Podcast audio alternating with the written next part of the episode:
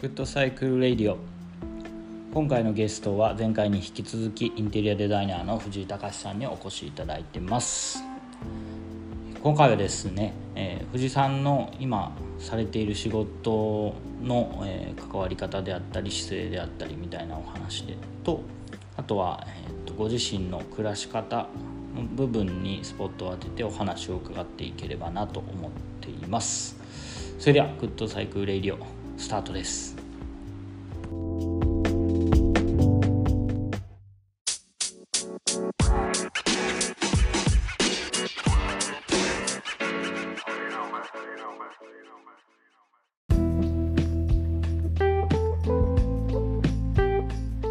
前回に引き続き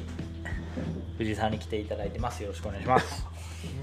2番組？2番組。いや多分3ぐらいいきます 全然まだ行ってない。で す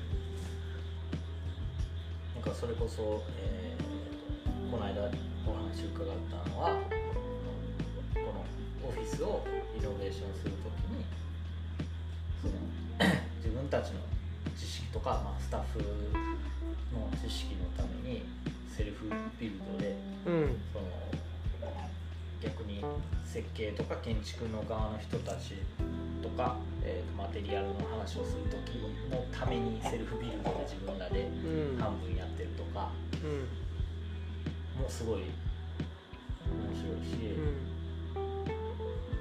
僕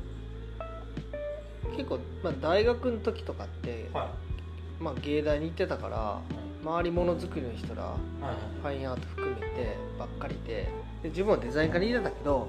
自分たちで家具作ってみたいなところにいてたからなんか実際働いた時に図面しか描かなくて人に作ってもらうってことがすっごいなんかやってない感じがあったん でで全然物物足りなくて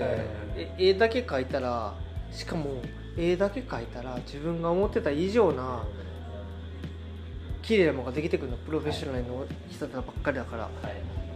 でうわーと思って。それそれいいことだけどみたいな。いやもうもちろんいいことなんやけど、はい、いいことまあいいことなんやけど、えっと、まあそれは全然もう本当ありがとうございますなんやけど、はい、逆にえっと自分の事務所の若いスタッフとかって、はい、えっとどうやってものが作られるかっていうのも、ぱりそんなに理解ができはい、できないプロセス、はい、ビジネスだからそのプロセスが分かんないからそれはねやっぱ早めにしてた方が絶対いいと思う。作り方分かんないと図面描けないし、はい、なんかこうよくインテリデザイナーは側だけ描いてそうそう。側側の図面だけ描いて中身はどう作られるかとか考えなくてもいいっていう風潮もあったりするんだけどなんかね僕はあんまりそう思わなくて、そうだと現場で話ができないんですよ。そうですよね。噛み合わないですよね、うん、で、えっと、その場で結論が出ないし、はい、やっぱりこう現場で、これできませんとかって言われた時に、はい、えだってこうやってこうやってこうやったら作れるんじゃない？って言えるかどうかやし、あとは現場の職人さんに対していやこうやってこうやってこうやって作るのは大変なんやけど、はい、できる？ああそこのねこの気持ちを持ってるかどうかです、ね、大変なのは分かると。けどここは頑張ってできるかなっていうのを言える言えないとではやっぱコミュニケーションが違うかな確かにねそこその職人さんに対しても変わってきますね、うんっていうのもあってやっぱり物がどうやって作られてるのかっていうのは知知ってるに越したことがないなってああなるほどね。それがあってセルフリノベーションっていうのを一応普通はだってねそのこういう仕事をされてる方ならパッとお願いしたら早いんちゃうって思っちゃうんですよね。まああとはお金ですけどね。自分たちで作るとお金かかんない。ああとねあのそうそうそうやってる時に思ったのはいろいろ試せるから、あのあこっちかなこっちかなみたいな。そうそうそう、はい、縫ってやっぱりやめたみたいなのが自分たちでやってるとしやすいんで庭でオフィスの庭で野菜を育てて、うん、なんかその恵みもちゃんと大切にしてる話とかもそうだし、うん、なんかそれが僕はその、えー、別にデザインに対してどうこう思ってるわけじゃないんですけどデデザインっていうのをこう提供するなんかかっこよく決めて提供するだけじゃないその外側の部分まで含まれているのかなというのをすごくそれをなんか今藤さんがされてることを見てて思っちゃったんですよね。うんまあ、あと畑は田舎に住んでたらじいちゃんばあちゃんみんなやってるから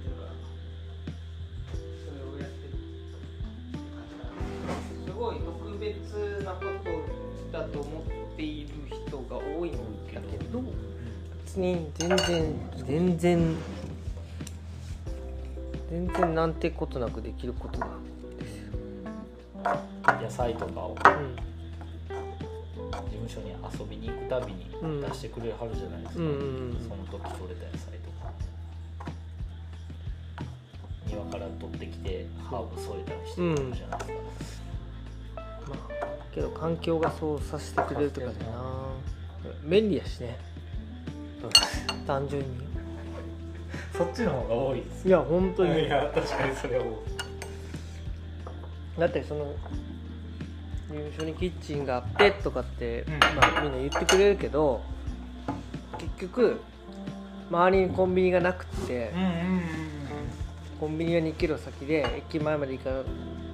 なくてご飯屋さんもなくって。ってなったらいちいちそんなねコンビニに行くわけにもいかないし作った方が早いしでもう畑やってたから畑のもん。とん。できるやろ、うん、いやでもそれすげえ幸せな時代やし自分の置かれてる状況的にもやっぱ僕が改めてそう思ってるってしまっただけなんですけど同じデザイナーとして同じ、まあ、近いところに住んでいてそういう意識を持ってはる人が、先輩としていてくれてるのはすげえあっちは畑してないの？えー、やろうと思ったんですけどね。あのキャベツがこれぐらいになってやめました。ああ塔が立つってこと？えけど塔立つ前に巻くでしょ？巻かない？巻きます巻くんですけどなんかちっちゃくて。へえ多分土をちゃんとやってなかったんですよ。うん。普通にああの庭にあったところにポンポンってくれてでブロッコリーとキャベツを植えたのかな、うんうん、でブロッコリーとキャベツ1個ずつぐらいはできたんですけど、うんうん、ここはもうなんか全然ちっちゃくて。うんそのちょっとほったらかりにしてキャベどうだったらキャベツも花が咲くしあの花食べれるからね。花もいけるんですかあれそう全ての野菜ってやっぱ最終的に花咲くわけよ、まあ、そのための草やしな、はい、花咲いて種ができてみたいな感じだから。何でも花咲く何でも花咲く基本でその花のつぼみの時とか全部美味しいね。ああそれはちょっと思うかも。だから菜の花とかって、はい、咲く前食べるやん、はい、あれ全部一緒。で白菜とかあのー、ブロッコリー。ブロッコリーもそうブロッコリーあれ全部花やからね。花のつぼみやからねあれ。あれつぼみそうだからブロッコリー3つ3株苗3個植えて1個しか食べなかったのがそう2個目3個目が花咲いちゃってうわ見たことないで僕もう本当に、うん、あの都会育ちなんでブロッコリーに木花咲いとるわって、うん、うわ怖っと思って食べなかったんですよそれ。美味しい美味しい。それも美味しいですね。まあ多分どこ食べても害ではなくてまあそれが筋があるかとかっていうだけの話で、全部美味しいよ。前おっしゃってたじゃないですか。表建築だと,、えーと、引き渡しが完成形であるけど住宅はそうじゃない、うん、僕はそれがすごいそのさっきの畑というかその野菜の話につながるなと思ってるんですね、住宅まあ小建築はいわゆる完成時が一番美しい姿で,、でそれが、まあ、一般論ですよね。まあね、そう言われますけど住宅に関して引き渡した時が、うん、そうじゃないっていう話をされるのが、うん、はすごい面白い、まあ、それってやっぱ自分の家を自分で建ててみて分かったね。最初持ってたようにはならん。ならんしなんか買いたいもんもあるし、大きな植物置きたかったけど場所がないからレイアウトを変更してみたりとかさ。いやそれが生活の楽しみだから。そうなんですよね。なんかそうあるべきやといやでもそのなんでしょうね。別に野菜育てなかったらそれが分からないかっていう話じゃないんですけど、うん、そうやってこう日々移ろっていく移ろっていくっていうか、まあ、変わっていくものだよっていう価値観を分かってない人だったら、うん、建物って建ったらずっとこのままでしょ美しいままでしょってやっぱ感じてしまうと思うんですよ。確かに。でそれがこう、えー、良くなってったり悪くなってったりはあると思うんですけど時間が経つにつれて変わっていってその変わりを楽しんだりとか、うん、また次変えることを楽しんだりとかってするもんですよっていう感覚を分からないままの人が多いと思う。うん。まあ、それを持ってる人にがインテリアをやってるっていうのは僕はすごい、うん、面白い面白い。気持ちいい。こともうだいだいぶこう世間がえっとなんかこう生活を大事にするように世間,、世間がつったらおこがましいですけどあのみんな生活を大事にするようになってきて、はい、本質のことを考えようになってきたと思うからなんかそのちょっと前まではやっぱりツルツルピカピカがツルツルツルピカピカが良しとされてたのを手垢のない。そうそうもう汚れの汚れないですかっていつも聞かれてて、さ使ったら汚れますよと。当たり前じゃないですか。いや使ったら汚れるから汚れるのが嫌だ掃除してくださいっていうのが普通の流れやったのに掃除はしたくないし汚れてほしくないってなったらもうなんかツルツルピカピカもうツルピカハゲマルの世界。ののがいい。のがね、はい、けどまあそれはメンテナンス的いやまあそん、うんそうすると本当に科学的なそうですよ、ね、ケミカルケミカル空間ですね、うん、あけど僕もね、えっと、前の会社で入社して最初の頃って、はい、20年前ぐらいから、はい、ケミカル素材ばっかりやってて。いやそうですよね。時代的にもそうだしやっぱりこう若手やとそんなにお金、まあ、工事費が高い物件が回ってくるわけじゃないから。あああるんすか？ええー、いや結局ね町場の工務店に頼むと、はい、杉とかヒノキとか全然安く手に入る、はいはいはい、だけどなんかこうちょっとそれが小環境の施工になると、はい、その普通のまあ言ったらホームセンターで売ってるような価格では絶対入らなくて、はいすごい価格でその本物の材料がなっちゃって、はい、それやったらそれに似せたプリントシートの方が安いですとかなっちゃうのね。なっちゃいますねでその方が後でクレーム来ないし、はい、けどみんな多分ねクレームに怯えてる。なるほど。なるほど。でまあクレームに怯えてるしえっとまあ怯えてるって言ったら申し訳ないけどえっと出す人がいるからね出すのはオーナーでオーナーの思想がそうなってないので、うん、だってそら使ったら汚れるよ。そうですね。なんかそそこをこう分かったというかあのよしあしで言うとよしのと思ってもらわないと。いや汚れないやったらそういう人はいいねんと思う。ここまでにね汚れてもいいからやる人と汚れたらそうする人。そそれだけやねじゃない価格の差もありますよね。その流通っていう意味合いでも、うん、その地方でやっている工務店さんのところにはその杉ヒノキが安く手に入るはずやのに都市部でやってるところにはなんか入らないみたいな、まあ、価格が上がってきたりみたいな話もあるまあ何何社も挟みやるからからそれだけの話。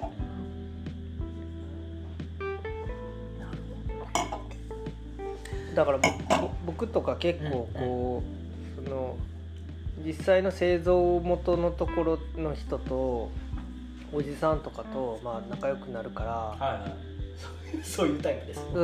いうタイプなんで、えっと、本当はそこがいくらで売ってるっていうのは言言ったらあかんけど、はい。はい。まあ、僕は一応それはまあ全部教えてもらうように結構なっててそうじゃないと適正な価格ってやっぱりお客さんに提供できないから分かんない。で設計者がさ設計する時にこれが5,000円なのか1万円なのかって知らなくてお客さんに提案するなんておかしくって。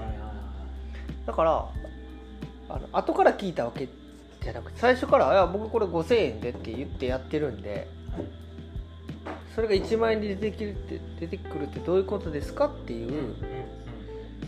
僕はそれが、えっと、1万円で出てくると思って設計はしてませんよっていうっていうふうなことは抑えとかなあかんなってまあ実際は後後回りだするけどね、はいはいはい、でいくら出した？でだからそれ言わへんから教えてってってって言うねんけど。いやなるほどね。けどだから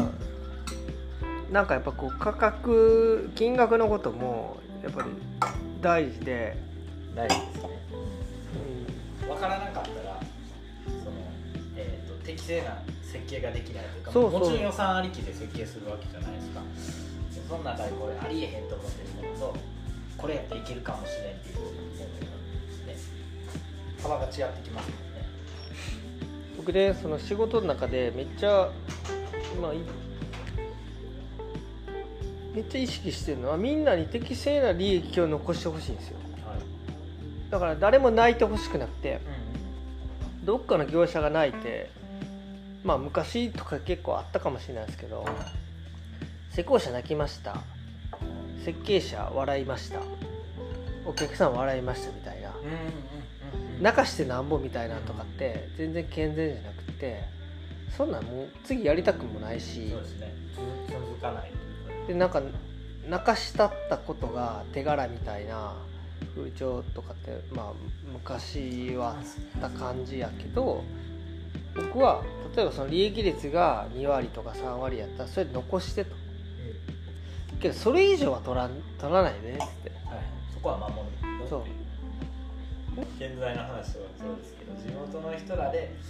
えー、買ってそれ使って加工しててできてたらよかったけどそれじゃない間の人がいて都市部の人たちに。なかなか高い意味で言ってたものもその間の人らがやってる役割が正しければ全然それにいいと思う、そうそうそう。流通としてうまくやってくれる。いや絶対挟まなあかん時もあんねん。絶対ああのお金の流れ的にこれ側近で欲しいって言ってるとことあの手形みたいなところでその時に絶対いてもらわなあかんところもいいねんけど下手に絡むとねそう。無駄に無駄にと言ったらあれかな、まあ、まあなんか必要ないところはやっぱそうなん適正に一回休憩します。ありがとうございます。